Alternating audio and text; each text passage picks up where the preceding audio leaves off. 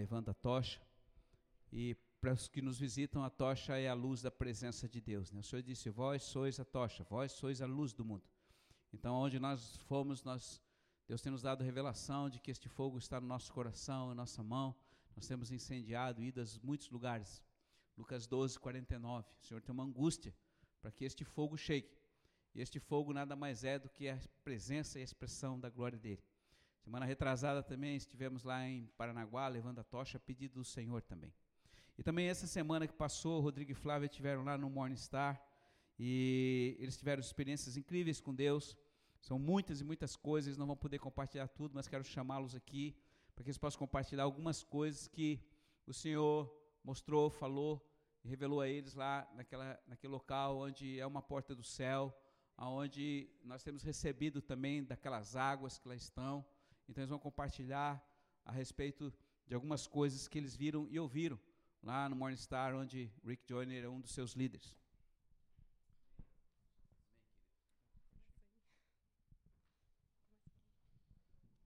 É, boa noite, igreja. É bom estar de volta. A gente agradece pelas orações. É, foram sete dias, uma semana lá na Morningstar. Na verdade, foi um tempo curto, mas aonde nós vivemos várias coisas e as portas que Deus abriu é, nesse período de uma semana foi incrível, foi algo que a gente nunca viveu antes lá na América. Nós, nós temos, é, para quem nos visita, a, gente, a igreja ela leva a luz da presença de Deus nas nações. E, e nós, eu e a Flávia, já há alguns anos temos ido para a América para levar, percorrer os estados americanos, para que a presença, o avivamento, a justiça venha sobre aquela nação. É, bom, Deus é, nos deu uma palavra no domingo passado para nós irmos até a Morningstar, mas algo já, já era programado por causa da editora, porque teria um evento de partners, que são os parceiros da Morningstar, que acontece uma vez ao ano, e até mesmo para levar os livros da editora, para mostrar o trabalho que a editora tem feito, e também para que eles possam nos conhecer é, um pouco mais, porque a Morningstar ela é uma igreja grande. E nós fomos para esse evento, que começou na sexta-feira, terminou no sábado, mas aconteceu muitas coisas que a Flávia ela vai estar compartilhando. É, o pastor falou que é para a gente falar rapidamente, né? Mas tem muitas coisas que, inclusive, a gente não, não conseguiu nem compartilhar com ele ainda. E até o Rodrigo, a gente estava conversando em casa, e uma das coisas que a gente achou incrível é que a, a Morningstar tem mais ou menos 800 membros, no máximo. E eles têm 12 mil parceiros. Esses parceiros, o que são? A gente foi. É, você quer explicar essa parte? o, o que são os parceiros, né? Quando a gente visita uma igreja cristã americana, a gente tem que entender que a cultura é diferente aqui do Brasil e de outro país. Existem os dizimistas ofertantes na Morningstar, normal, são 800 membros que congregam na Morningstar é, lá em Fort Mill, na Carolina do Sul. Só que existem os parceiros. O que, que são os parceiros? São aquelas pessoas que são mantenedores da Morningstar, que todo mês é, contribui com algum valor, isso é livre, é uma oferta espontânea. Por quê? Porque o americano ele tem uma cultura que ele entende que ele está sendo alimentado por aquela igreja através do vídeo, é, da ministração do pastor Rick Joyner ou de outros pastores, ele entende que ele vai ofertar porque ele está sendo edificado através daquele local. Então, assim, é uma nova cultura né, para nós brasileiros, mas isso é bem comum nos Estados Unidos.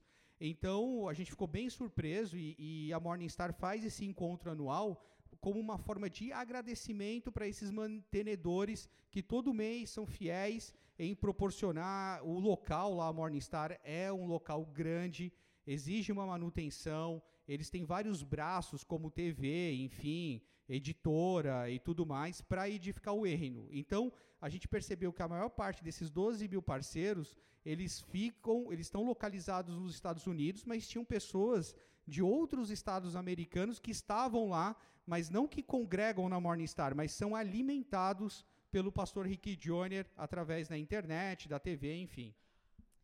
E, e, mais que isso, eles têm a mesma visão profética. Que, então, o que, que, que o encontro do, de partners é? Eles reúnem as igrejas que têm É que, é, porque, assim, quem tem a visão de ser um parceiro deles é porque tem recebido deles e tem compartilhado da mesma visão que eles. Tanto que a gente sentou na mesa com um casal do Texas. É, geograficamente é o oposto da, da Carolina do Norte, é, é ficar distante. E tinha gente do Brasil, só tínhamos nós, e tinha algumas pessoas aqui da, da América do, do Sul e da América Central. Mas essas pessoas, elas também são de igrejas proféticas e elas têm recebido também palavras proféticas na, no mesmo sentido que eles têm recebido. E aí, eles então convidaram alguns profetas para estarem ministrando durante o evento. A, a, primeira delas foi a Cindy Jacob, que foi a pessoa que hoje o que a gente vive eu quase, eu quase chorei lá, agora vou quase chorar aqui, né? Hoje, o que muito do que a gente vive foi porque essa mulher, há 20 anos atrás, dividiu o manto dela com a nossa pastora, lá na Europa. Então, a pastora estava numa, tava numa outra igreja, estava numa uma excursão missionária com outros pastores, e essa mulher dividiu o manto dela, e ela é uma profeta de Deus. E hoje o que ela tem recebido de visão profética, ela vai ao encontro do que a gente tem recebido de visão profética. Eu, eu anotei aqui várias palavras, depois eu, eu vou passar ali para a pastora, porque é bastante coisa. Mas a visão que esses profetas estão tendo é a visão que a gente está tendo. Inclusive em relação a Israel, aos 70 anos de Israel. Então, assim, para nós, a gente ficou encantado com tudo, porque a gente sabe que é real, mas você vê o resto do mundo vivendo a mesma coisa, é uma confirmação, é fantástico assim. Então, aí foi, é porque assim, tinha muita gente, tinha mil e poucas pessoas, e aí eu senti no coração de agradecê-la, porque o que ela fez, dividindo o manto dela, reflete nas nossas vidas até hoje, né? Então, quase morri do coração, e aí ela falou, quando eu fui agradecer, porque ela dividiu o dom dela com, com a pastora, ela perguntou onde foi, eu só lembrava que era na Europa, muitos anos atrás, e ela lembrava, foi algo tão forte que ela disse: Eu lembro que eu orei há muitos anos atrás com uma pastora brasileira. Aí ela falou mais um monte de coisa, não me pergunte, porque tudo isso era inglês, gente, então senti um pouco de dificuldade aí. E, Tainá, quer passar a foto do. A do Joiner? Aí.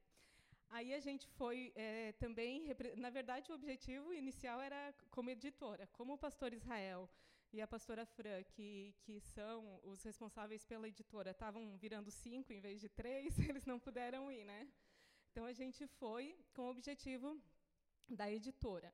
E esse é o pastor Rick Joyner, que é o profeta que recebe as, revelações que a gente tem se alimentado bastante, e é deles os livros que a gente tem traduzido. Então a gente teve um momento ali de pedir o autógrafo, ele viu o nosso livro em português, inclusive ele autografou o livro em português. Foi engraçado, porque ele perguntou: "Ah, você traduz o livro?" Eu, eu não, Israel, eu só ajudo. Entreguei o cartão do Israel bem rapidinho, porque é, é tudo muito tenso, intenso.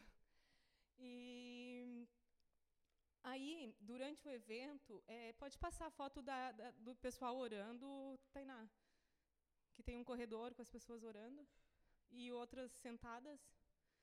Aí teve uma sala de, de oração, que era oração por cura.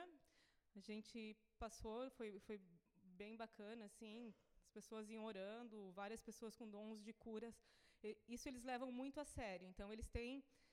As pessoas que impõem a mão sobre você são pessoas realmente separadas, não é qualquer pessoa. No máximo, se não são essas pessoas, o máximo que eles vão encostar em ti é aqui. Então, assim, pode passar, Tainá. Aí, é, no, no, salão, onde teve recepções para gente, sobremesas, essas coisas, pode passar. Aí é o vice-presidente da Morningstar, que o, o, Rick Joyner cuida da parte profética e ele cuida da parte organizacional, porque a estrutura é gigantesca. Pode ir o Johnny ministrando. Aqui foi bem interessante, pode deixar, Tainá. Esse ali é o, é o velhinho, esse velhinho profeta, e esses dois senhores são profetas também. É, quem já teve lá, é, sabe que eles têm é, salinhas proféticas. Como são essas salinhas? A pessoa nunca te viu, quando você senta na frente dela, ela olha assim para ti e diz assim: ó, Eu não quero saber nada de você para que você não influencie o que Deus tem para falar. Então nós sentamos, não conhecíamos eles, nenhum deles, e aí eles nos entregaram uma palavra. É, vou falar parte da palavra que a gente entende que é para a igreja. Eles falaram que a gente tinha sido treinado por muitos anos. E que agora a gente estava pronto, que a gente tinha sido treinado por muitos anos e que a gente estava pronto para a grande batalha e que a gente estava pronto para treinar outros e que o que viria pela frente não era uma corrida, e era uma maratona, uma grande maratona, que a gente estava rompendo as barreiras e que a gente ia começar essa grande maratona e que Deus estava olhando como um coach, como um técnico para gente, vibrando, tipo, uhul, eles estão prontos. Tanto que a gente gravou a palavra e o profeta fazia isso mesmo, uhul. Que é a expressão de Deus falando, eles estão prontos, eles foram treinados, eles foram adestrados e agora eles estão prontos. E, e essa palavra a gente entende que é para a igreja. Que a gente tem sido treinado e adestrado para a grande batalha que está por vir. E a grande batalha é a palavra que Deus tem revelado aos nossos profetas, é a palavra que Deus tem revelado para os profetas lá. Tanto que tinha um profeta muito engraçado que ele dizia: Meu Deus, como é que eu vou falar? Só me traz tragédias. Deus só me dá palavra de tragédia. Porque nada que está por vir, que Deus tem anunciado, é bom. Mas se a gente permanecer nele, vai vai aí era a palavra que eles falavam, né, que a gente estaria vivendo uma nova estação, uma nova estação. E para isso que a gente está sendo preparado, para isso que a gente foi preparado, né? E indo ao encontro do, da palavra que Deus nos deu como igreja, que as pessoas iriam querer saber o que a gente faz. Para quem nunca teve na igreja, gente, deve estar tá tudo muito estranho, né? Deus nos deu um chamado. Eu vou explicar o que eu explicava para todo mundo. Deus nos deu um chamado específico de andar pelas nações, levando o fogo de Deus, a tocha, a presença de Deus nas nações, tomando aquele território novamente para o Senhor. Quando a gente faz isso, aquele território é entregue para Deus novamente, as portas se abrem para que novas igrejas é, sejam formadas, para que as travas dos olhos caiam, para que novos, novas pessoas se convertam. E isso é um chamado muito específico, porque a gente conhece missão no sentido estrito da palavra, que a pessoa vai para o campo e, e, fica lá ministrando a vida das pessoas. E muitas, muitas vezes a gente vai, atravessa o mundo e não fala com ninguém. Mas esse é o nosso chamado. Só que assim, a gente já foi para Morningstar, acho que essa era a quinta ou sexta vez. E nunca, nunca ninguém perguntou exatamente como a gente fazia. E dessa vez todas as pessoas que cruzaram com a gente perguntaram especificamente como era. Então a gente falou para todas elas especificamente chamada da nossa igreja. E para nossa surpresa, todas elas acharam o máximo. acharam assim, e a gente falava com pessoas que tinham escola missionária, que tinha que tem missionários na Síria, que tem assim missionários no mundo inteiro. E eles acharam assim importantíssimo o fato de ter alguém indo lá recuperando a terra para o Senhor. E isso foi bem interessante porque explicar isso em português, tudo para nós foi um grande desafio, né? Agora explicar tudo isso não. E aí a gente conheceu é, nessa passa as mesas, Tainá, por favor. Então, olha só, era tudo muito chique, tá? Teve até um jantar de gala na né, Israel. Era tudo assim, ó, era tudo muito fino. E a gente foi muito bem recebido. E aí, nessas mesas, era assim, não era demarcado. É, tinha três sessões, de manhã, tarde e noite, e você chegava e sentava cada vez com oito pessoas diferentes. E a gente, numa dessas vezes, conheceu o pastor Frank, que era um pastor de uma igreja que ficava a 45 minutos de lá. Quer falar? É, numa cidade chamada Lancaster. Aí no primeiro dia a gente sentou com ele e meio que adotou ele de pai e ele adotou a gente de filho. Que ele era muito querido, assim. Aí ele olhou para nossa cara e falou: Eu não sei o que eu estou fazendo aqui, minha esposa me obrigou a estar aqui. Aí a gente, tá, né?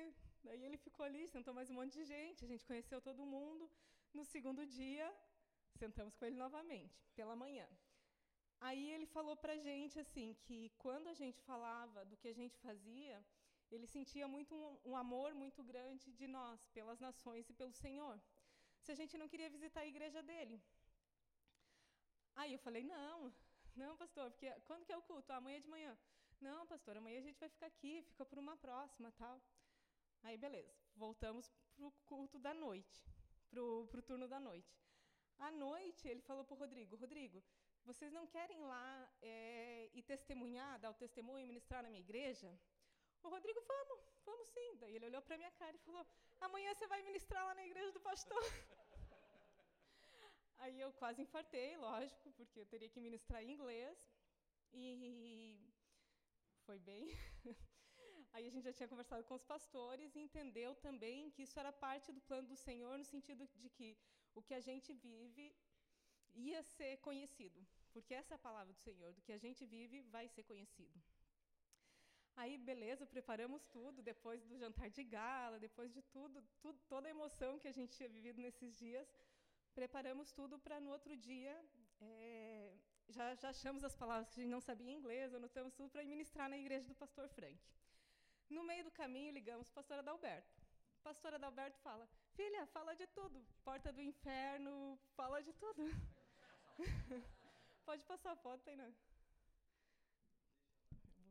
vou, vou, quando, ele, quando ele chega aqui é porque eu tenho que apressar, tá, gente? Aí. Aí, você vem mais rápida. Aí ele falou para eu falar de porta de inferno, falar de, de tudo, de tocha, usando o nome tocha. E ok. Aí eu lembrei da palavra que Deus nos deu, para não nos preocuparmos em agradar homens. E então eu pensei, não, se é oportuno ou inoportuno, vamos falar, né, das portas do inferno que, que tem pela terra e seja o que Deus quiser. Aí falamos com o pastor Frank e pedimos para que ele nos interrompesse em qualquer momento que, que fosse contra a igreja dele. Né? Se a gente estivesse falando alguma coisa que não fosse de acordo com a igreja dele, que ele nos interrompesse. Aí o pastor olhou para nós, deixa o Espírito Santo usar vocês, fale o que vocês quiserem. Eu, Valeu, pastor. Aí ministramos. É, foi o Senhor, na verdade, não, não foi a gente, foi o Senhor, porque a gente falou das portas do inferno, a gente falou da Batalha das Águas, a gente falou de Emanjá. E assim, ó, eles perguntavam, por exemplo, a gente falou, foi dar o exemplo que a gente foi levar a tocha. Pastor, eu sei que eu tenho que ser rápido, mas só um pouquinho. A gente falou que a gente foi levar tocha lá, porque a gente estava falando de atos de obediência. Levar tocha lá em Fernando de Noronha, que lá era uma porta do inferno. Aí estava todo mundo assim, né? Daí eles, tá, mas por que, que é uma porta do inferno? Gente, nos Estados Unidos eu não vou falar o que, que é macumba, nem, nem nada disso, né? Daí eu olhava assim, Jesus, o que, que eu vou falar? E ali, aí o Senhor na hora veio assim, tipo, o Brasil tem uma deusa mulher. A hora que eu falei isso, todo mundo entendeu. Ah, daí, ué, então ela chama Emanjá e ela pede sacrifício para os seguidores. E aonde ela pede sacrifício, a gente tem que ir lá limpar. E por isso lá era uma porta do inferno, e aí assim eles entenderam, e aí a gente falou também de Las Vegas, aí eles entenderam um pouco mais ainda. Entenderam que era tocha, e eu fiz isso aqui, lembrei do pastor Israel fazendo isso no All for the One. Não sei se você lembra que você fez isso numa ministração. Falei que a gente ia lá, levantava a mão, levava a tocha. Todos receberam, todos entenderam, todos receberam. E aí, quando a gente acabou, o senhor ainda falou para orar e pôr fogo no coração do pastor. Eu, meu Deus, como é que eu vou pôr, né? Fiquei lá na minha. Aí sentei, não coloquei fogo no coração do pastor. E quando, quando a gente sentou, um irmãozinho levantou. A gente falou que levava a tocha nos Estados Americanos. Um irmãozinho do meu lado levantou, pediu para falar e falou que enquanto a gente ministrava, Deus falou com ele que o que a gente estava fazendo era de Deus e tocou no coração dele para que ele nos desse uma oferta porque a gente estava orando nos estados, no país deles, levando a tocha no país deles. Aí eu fiquei um pouco nervosa, eu dizia não, né? O Rodrigo só pediu para eu ficar quieta, não fazer escândalo. aí, Aí o pastor lá na frente falou: gente, se alguém quiser ofertar, vocês podem ofertar. A igre... Só tinha 25 pessoas, a igreja era bem pequenininha. Todos ofertaram, todos ofertaram assim. Aí no final, quando o pastor nos entregou, a gente agradeceu, falou que não precisava. Daí ele insistiu e a gente falou então que entregaria para a IJ, para a nossa igreja em Jerusalém. Então eles ficaram numa alegria muito grande, sabendo que mesmo pequenininhos, eles vão estar ajudando numa igreja lá em Israel. Então foi fantástico. E está acabando. E aí, assim, por fim, a pastora, que era profeta, que obrigou o pastor a ir lá no encontro, o pastor Frank, é, orando, aí ela veio e falou para gente que, na verdade, ela já tinha nos visto. Ela já tinha, Deus já tinha nos mostrado fisicamente para ela, já tinha falado da gente, já tinha falado que a gente ia lá, então foi muito, muito bacana, muita confirmação de Deus. E agora eu vou entregar o microfone ao pastor, que senão. Obrigado, querido. Obrigado. Glória a Deus, glória a Deus. Aleluia.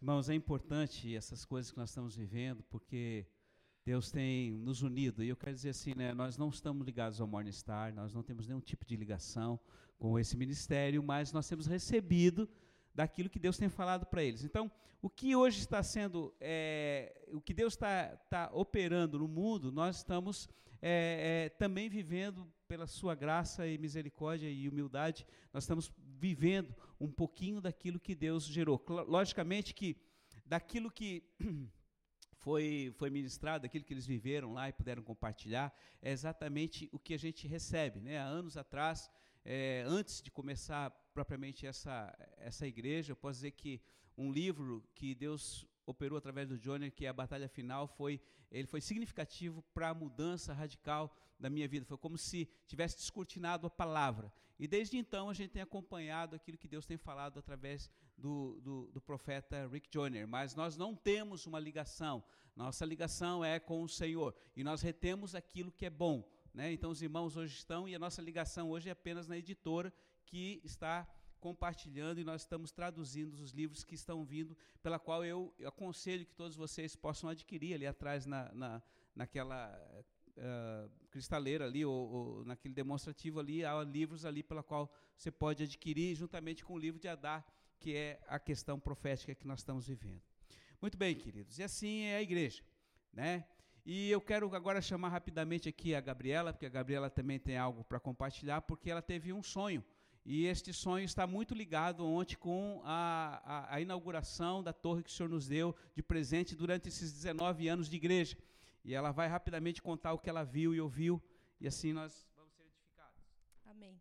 É, o sonho que eu tive, nós estávamos é, como igreja, eu e alguns jovens, num rio, e um jovem ele havia morrido mas nós tínhamos orado por ele e pela autoridade do nome de Jesus esse jovem ele veio à vida, né? E mais jovens estavam vindo. É, tinha acontecido uma tragédia e mais jovens, mais pessoas viriam. Então esse tinha um anjo, esse anjo veio falar para nós que ele estava dando à igreja, a igreja tinha autoridade para trazer vida onde havia morte. Então o anjo saiu e o rio ele começou a fluir muita água, muita água, muita água, e nós precisávamos nos posicionar porque as vidas viriam através do rio, a gente precisava se posicionar para salvar. Só que quando eu olhei assim, as pessoas estavam muito dispersas, tinha pessoas eh, ouvindo música no celular, pessoas conversando, pessoas comendo e não estavam atentas ao que estava acontecendo. E eu não conseguia falar também, na hora eu fiquei com muita sede, não conseguia falar para as pessoas. Aí tinha um jovem comigo que conseguiu falar, olha, a gente precisa se posicionar, passou o que o anjo falou, né? E aí conseguimos então nos posicionar para as pessoas começaram a se posicionar para poder pegar essas vidas e tirar do rio e ressuscitar, porque o Senhor deu essa autoridade. E foi isso. Amém. Amém. Então, essa, essa, esse sonho que ela teve também é um sonho profético para os próximos dias. O que ela viu? Exatamente no momento em que nós fomos lá e subimos aquele local. A torre é linda, irmãos. Quem ainda não conhece aquela passarela lá de Camboriú que passa e atravessa o rio de um lado para o outro, é uma obra assim, extraordinária. Ontem, quando nós estávamos lá, e eu cheguei lá, a impressão que eu estava em algum lugar da Europa, tal é o nível de qualidade daquele, daquela passarela. É uma coisa que está acima do natural para a nossa realidade como o Brasil. E quando ela chegou ali, que ela percebeu e ela viu o rio, ela lembrou do sonho. E o que Deus está falando nesses dias? Isso é importante. Ela viu alguém que estava passando morto no rio. E de repente alguém chegou para ela e diz: Ó, apanha, junta e, e, e ora, e no orar essa pessoa ressuscitou e, e, e outros, outros tipos de pessoas estavam vindo também, porque havia aumentando o nível do rio, estava vindo como uma grande enxurrada, e muitas pessoas estavam vindo como que mortas, sem vida, mas algumas desmaiadas, e havia, havia ainda a possibilidade de serem resgatadas. Só que no momento, o que ela percebeu? Ela percebeu que ao ter que fazer aquele, todo aquele aparato para resgatar as pessoas, muitos estavam dispersos. Alguns estavam no celular, outros estavam fazendo outra coisa, outros estavam dançando, outros ouvindo alguma coisa, mas ninguém estava ligado naquilo que estava acontecendo nos dias atuais. O que, que significa isso, queridos? Que os próximos dias que estão vindo sobre a terra vão ser dias muito, muito difíceis foram coisas que os profetas lá na Morning Star relataram de que dias difíceis estão vindo sobre a terra. E ontem, enquanto nós estávamos ali, eu não sei se tem alguma foto, alguma imagem lá, se vocês podem ver depois, é, Deus deu uma palavra enquanto nós estávamos lá inaugurando o, o, aquela torre. O Senhor trouxe uma palavra é, profética também, né, a respeito das coisas que estavam acontecendo ali. E eu vou transmitir com vocês para que a igreja possa estar é, ciente do que ocorreu. A palavra que o Senhor Deus diz assim: mais uma vez, vocês estão aqui ajoelhados nessa. Perdão. Perdão, perdão. Essa é a palavra, pastor Beto, pastora Vanessa. Desculpa. Hoje vocês tomam com fogo o presente que vos dei. Essa torre é um símbolo da nova etapa que se inicia nas vidas do povo, do povo dos montes.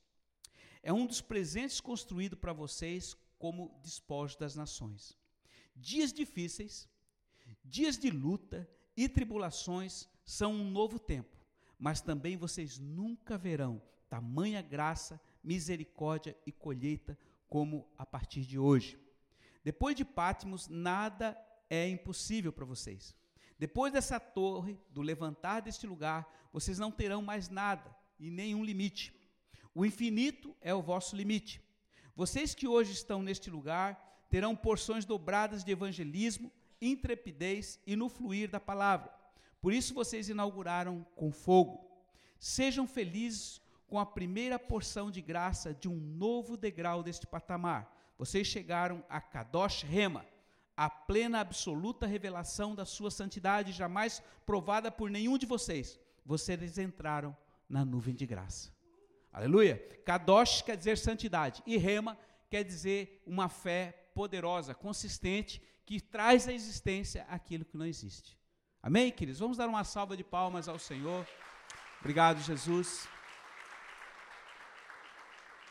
Então, como eu falei, nós não temos nada para apresentar além da obediência. Porque temos andado em obediência, é, isso tem feito com que a nossa vida toma um novo rumo a partir desses dias. E quando eu vi assim de Jacobs, ali que Deus teve a graça de, de a Flávia e Rodrigo encontrar-se com ela, é, na realidade o que aconteceu foi há 20 anos atrás, em 1999, nós estávamos numa conferência profética chamada Go to the Nations. E era uma conferência que nós fomos, nós até Lu e eu não estávamos, não nos achávamos em condições de ir, mas nós acabamos indo com outras 38 pessoas aqui do Brasil, e nós percorremos boa parte da Europa com quatro vans, três vans, e, e, e tivemos, esse, esse congresso começou em Manchester, e ela é uma pessoa muito, muito, aqui, aqui as imagens da ponte ontem, né?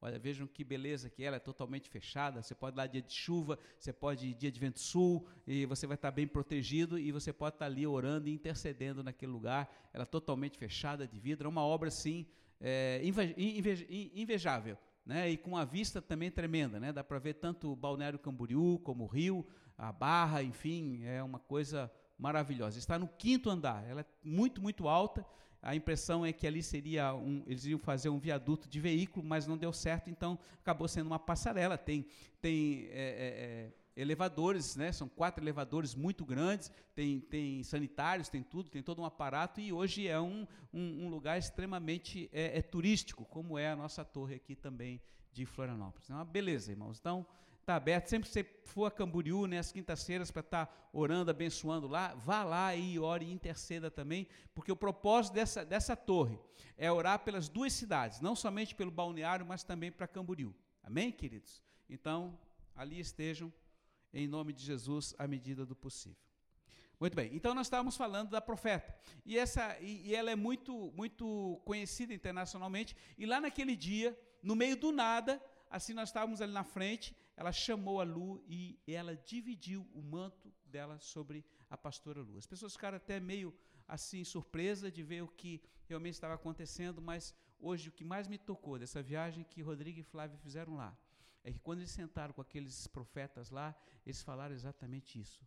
Vocês foram preparados durante 20 anos e agora chegou um novo tempo na vida de vocês. Irmãos, isto nós Deus já está falando sobre isso. E eu não sei o que nós vamos viver daqui para frente. Mas a realidade é que talvez por 20 anos nós ficamos com cento e pouco, né? E eu não estou falando de multidão, mas eu estou falando de um avivamento de graça, de maturidade e de autoridade. Por isso eu queria hoje compartilhar com você uma palavra que está em, em Reis, em 2 Reis, capítulo 2. 2 Reis 2, versículo 19 a 22. 2 Reis, capítulo 2, 19, 22. Eu estou correndo um pouco porque parece que depois da minha ministração tem alguma coisa aqui que já me disseram que era longo também. Então eu não quero cansar a igreja em relação a isso. Mas eu sei que há algo de Deus também para você nesta noite. Amém? A palavra ela traz vida aquilo que está morto. A palavra é aquilo que produz vida, aquilo que está vindo sobre as águas. Muito bem. É, aqui fala sobre o poder de Eliseu. E diz assim: Os homens da cidade disseram a Eliseu: A cidade tem um ambiente agradável, como bem você pode ver, meu senhor, mas as suas águas são ruins e a tornam o país estéril. Então disse ele: Trazei-me um prato novo e ponha sobre ele sal. E eles então trouxeram o prato. E ele então o Eliseu foi até a fonte das águas, lançou o sal e disse: Assim fala o Senhor: Eu saneio, eu curo essas águas e elas não mais causarão morte nem esterilidade.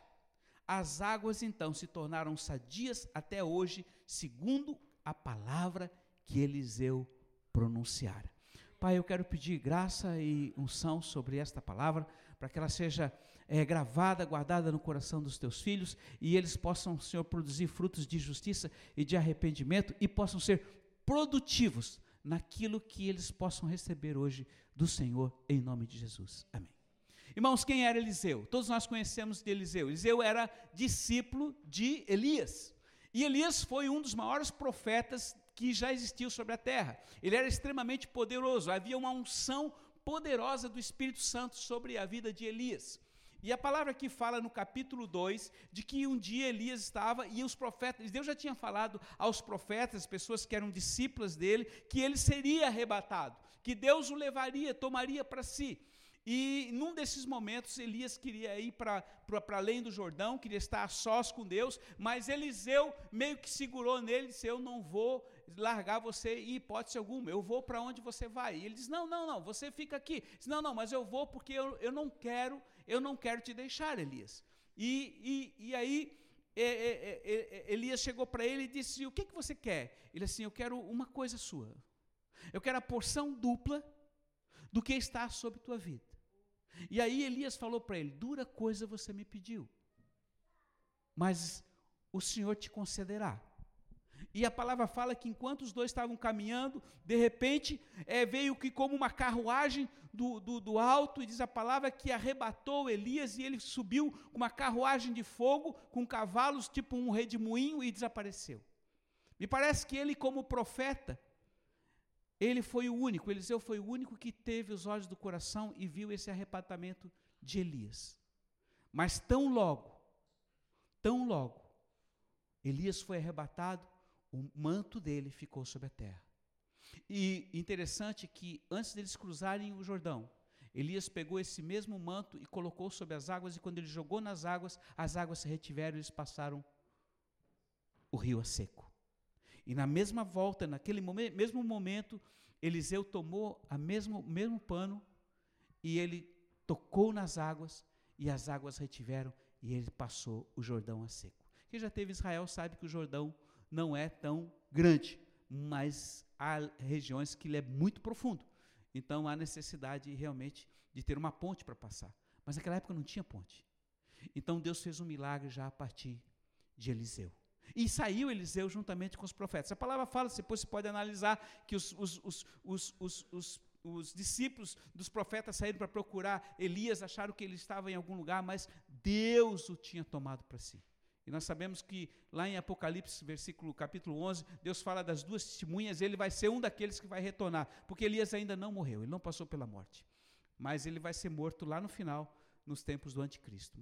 Mas irmãos, voltando aqui essa questão desta palavra, que ele chegou em uma cidade, e essa cidade era uma cidade bonita. Ela tinha um ambiente agradável, ela era bonita, tipo Floripa. É uma cidade boa de se viver, uma cidade maravilhosa, uma cidade gostosa, mas havia algo nela que era extremamente é, é, venenoso. Era a água que fluía, que abastecia aquela cidade. E aí as pessoas chegaram para ele e disseram: Elias, olha, essa cidade ela é muito agradável, mas ela tem um problema muito sério. A água dela não somente torna ruim a vida dos moradores, como ela causa problema para um país inteiro. Interessante isso. E eu não sei porque que a palavra aqui fala na questão de país, mas ele falava assim: a esterilidade. O que, que é esterilidade? Esterilidade é a falta de tudo. Ou seja, é algo que não produz, que não germina. Você planta, joga uma sementinha, ela não nasce. Você faz alguma coisa e não há produtividade. As coisas não funcionam. É morto. Onde, há, onde é estéreo, não existe coisa alguma, é como no deserto. E isto era uma coisa muito séria ali daquela cidade. E aí eles chamaram o Eliseu para resolver a situação, e a primeira coisa que ele pediu foi um prato novo e sobre ele sal. Nós já falamos aqui a respeito do sal e você sabe o que Jesus fala a respeito do sal. O que, que ele diz mesmo, Ismael? Vocês são o sal da terra. O que, que é o sal? O sal não somente traz sabor, traz um bom tempero, mas também ele é um produto que preserva o ambiente. Antigamente não existia geladeira, não existia freezer, então toda a carne, todo o material que era deteriorável, ele era preservado através do que? Do sal. E Jesus disse: "Vocês são o sal da terra". Agora eu queria aqui, irmãos, rapidamente, não vamos nos dispersar, mas eu queria que você meditasse sobre a seguinte questão: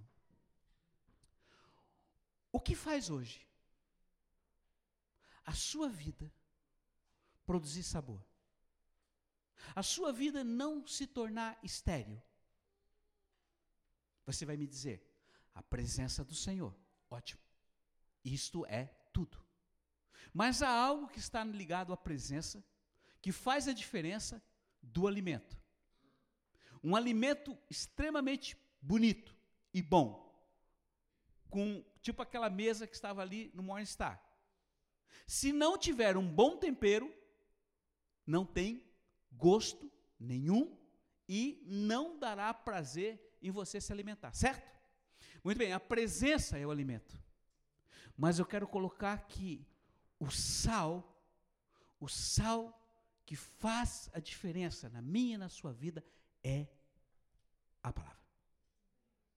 A palavra, ela dá sabor. A palavra traz vida. A palavra muda toda e qualquer situação. Hoje você está aqui adorando ao Senhor, mas também está ouvindo a explicação da palavra para que a sua vida seja transformada e aquilo que você possa receber, você possa, aonde passar, deixar um rastro de sal e sabor para as pessoas que estão necessitadas. E não são poucos os que estão sem vida em torno de você, porque a visão que ela teve não foi de pessoas mortas, foram de pessoas espiritualmente mortas. Vai haver um tempo que haverá ressurreição dos mortos entre nós? Eu acredito. Eu acredito tudo, eu creio tudo o que está escrito nesta palavra. E eu quero dizer para você, filhinhos, muito de nós, incluindo eu, muitas vezes não temos nos alimentado com a palavra devidamente como ela deve ser entendida, crida e aplicada.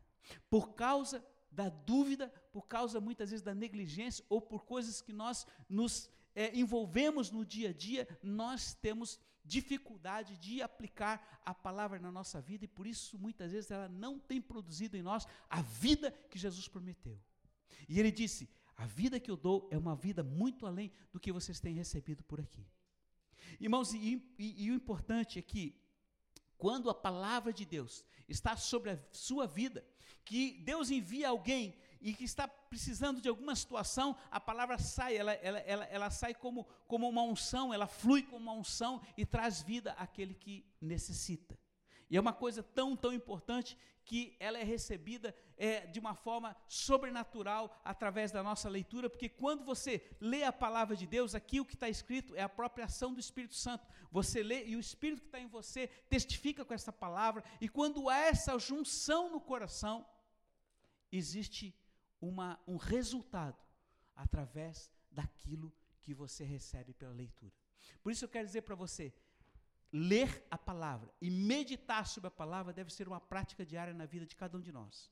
E eu não quero que você levante a mão aqui, mas quantos de vocês aqui hoje se quer ler a palavra? Quantos de vocês aqui essa semana pegaram a palavra e leram? Isto aqui é base, fundamento. Agora eu quero dizer outra coisa que é importante extremamente importante, é um dos fundamentos, mas aquilo que você hoje lê, aquilo que você busca na palavra, ele tem que cair aqui no coração, não ficar aqui a nível de mente. A nível de mente eu esqueço, mas o que, que cai no coração produz uma vida sobrenatural. Muitas coisas na nossa vida ainda estão estéreis, porque a palavra não tem sido fundamentado sobre aquilo que eu desejo realizar.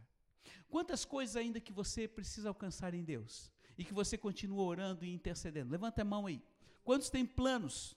Planos sobrenaturais em Deus. A palavra diz, a palavra diz que Deus traz à existência o que não existe. Amém? O que é o que significa isso? Significa que eu tenho que orar, interceder e clamar até que se cumpra e eu veja realizado o resultado daquilo que eu necessito alcançar. A palavra fé significa trazer à existência o que não existe, significa concretizar, substancializar aquilo que não existe. E eu de antemão recebo aquilo que eu creio. E a palavra de Deus diz que a fé é o que, o que transforma e o que faz todas as coisas. E sem fé é impossível agradar ao Senhor. Então essas coisas elas caminham juntas. A fé, a palavra a espada, a obediência, tudo aquilo que eu vivo que está na pessoa de Jesus Cristo. Mas eu quero hoje desafiar você, filho, para que você tenha um amor pela palavra de Deus. Ela vai aumentar sua capacidade mental, ela vai aumentar sua capacidade de enxergar e ver as coisas mais adiante, ela vai ter condições de você ter um poder e uma unção sobrenatural para realizar tudo que está vindo sobre a terra. E eu quero dizer, ainda ainda não tem se concretizado o grande avivamento que Deus está por realizar sobre a terra. Estamos vivendo, estamos próximos à última grande onda. Que onda é essa? Será o grande derramar da palavra de Joel, capítulo 2, onde o Espírito de Deus será derramado em toda a carne. Haverá tanta unção de Deus e tanta fome e sede, como diz Amós capítulo 2, do Senhor, que as pessoas serão atraídas pela presença. E essa atração será através da minha vida, da sua vida, daquilo que nós já estamos vivendo hoje.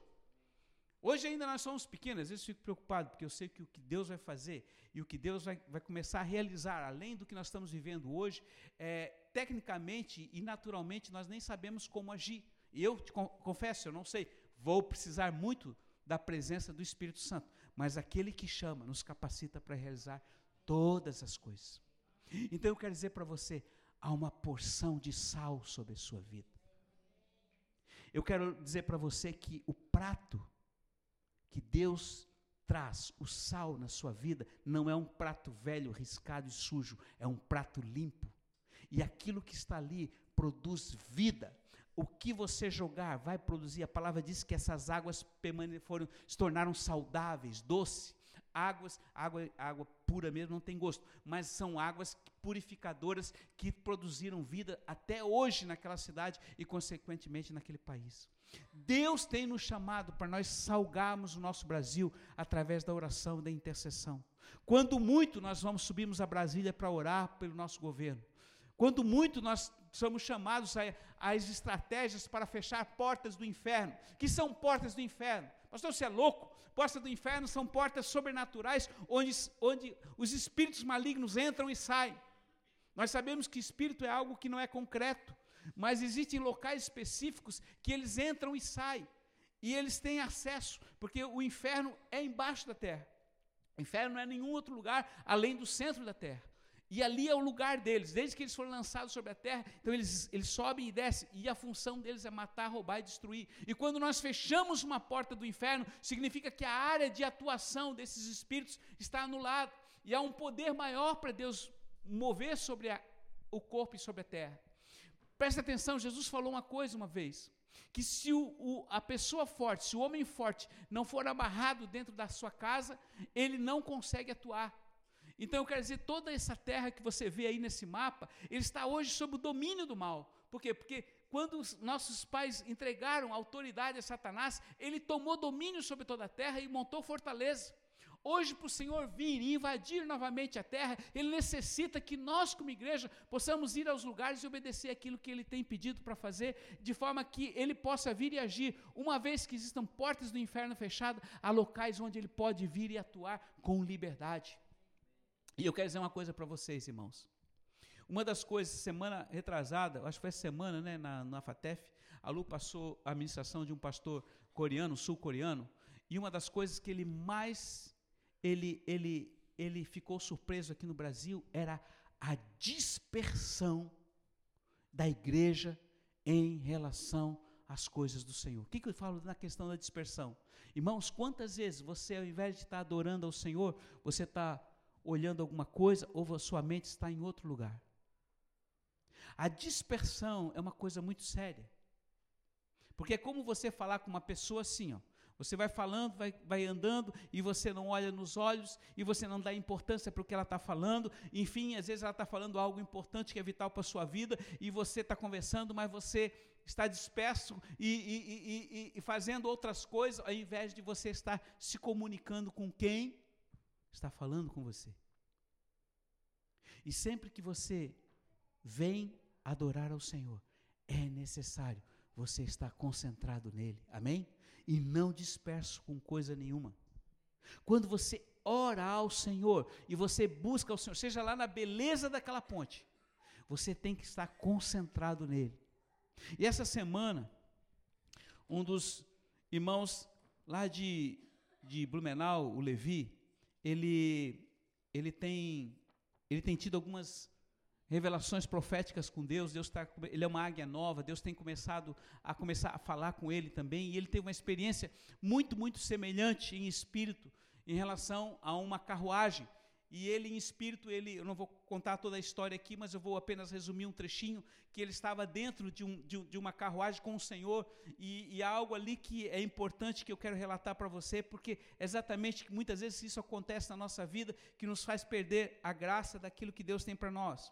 Então ele, ele, entre outras experiências que ele teve, ele contava, eu estava numa carruagem sozinho, então eu ouvi o Senhor. E quando ele falou, os olhos do meu coração se abriram e eu vi o rei ao meu lado. Quando eu ouvi, a carruagem começou a se mover sozinha. Isso então me lembrou do espírito de Elias. Ele só é visto quando se move. Eu estava lutando dentro de mim mesmo para permanecer ali com o Senhor.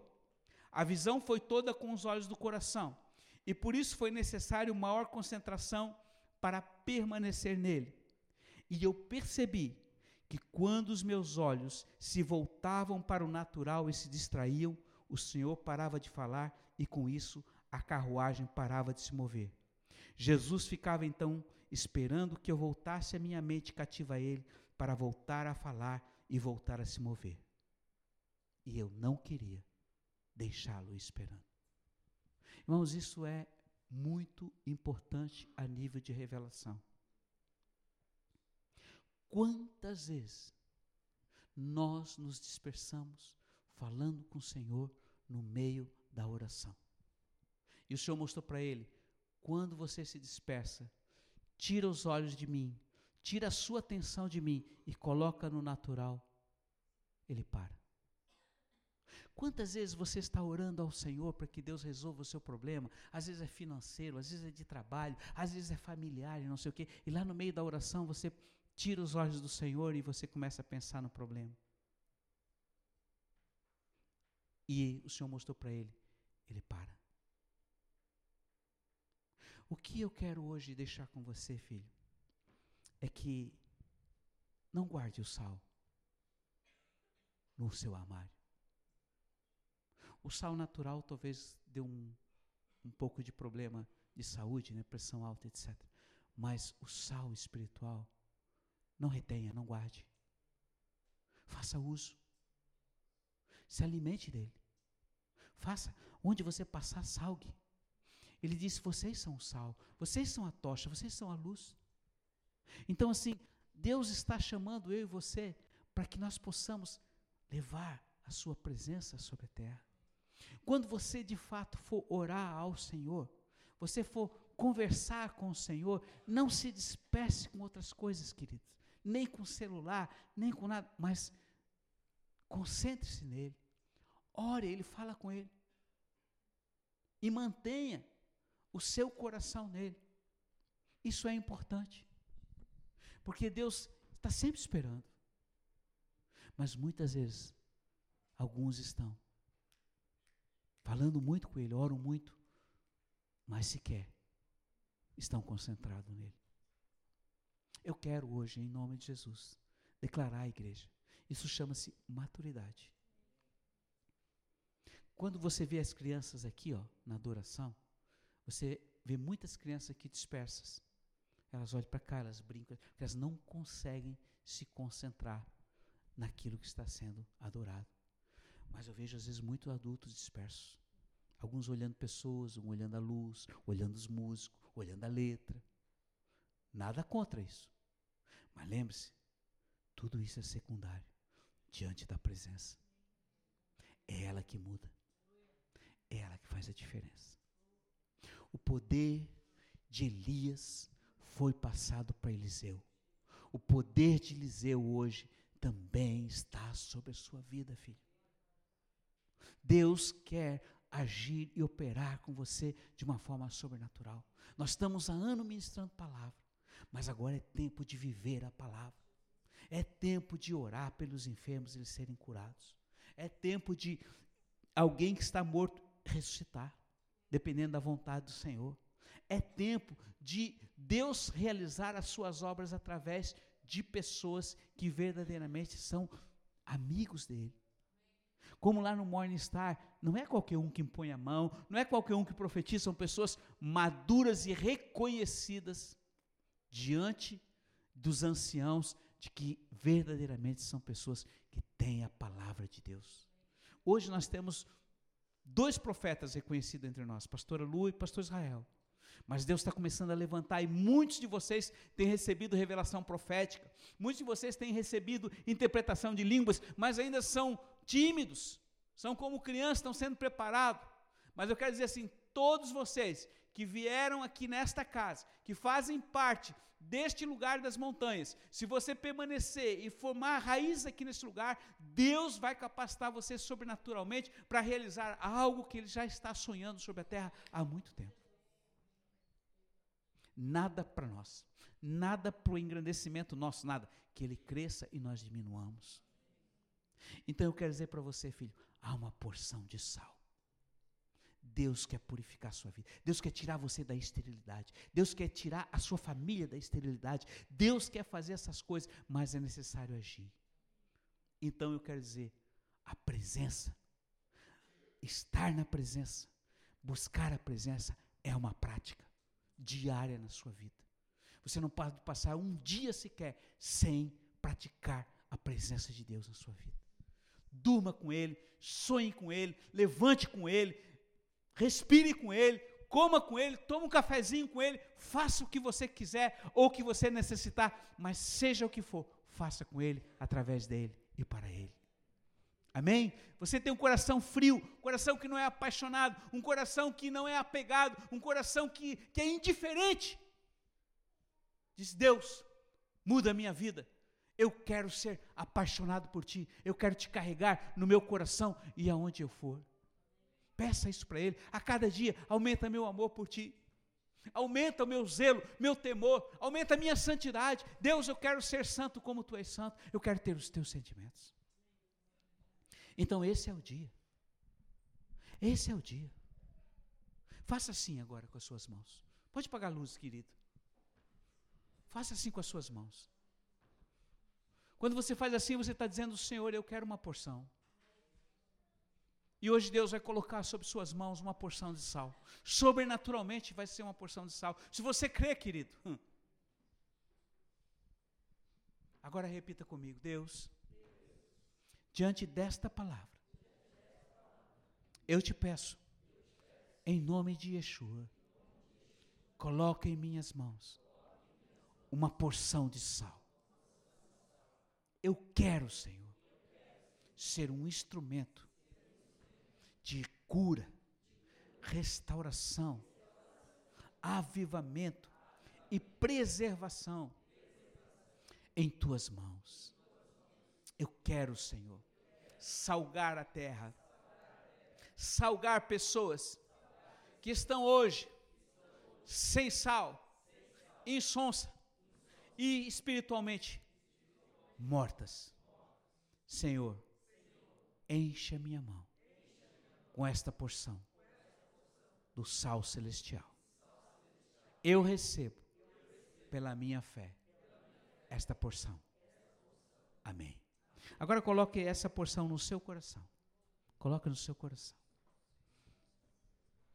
Pai, profeticamente, assim como Eliseu recebeu o manto de autoridade e de poder que estava sobre a vida do teu servo Elias, Hoje, Senhor, pela nossa fé em Ti, nós recebemos a porção deste poder e desta autoridade para resgatar vidas, para edificar vidas e para remir vidas para Ti.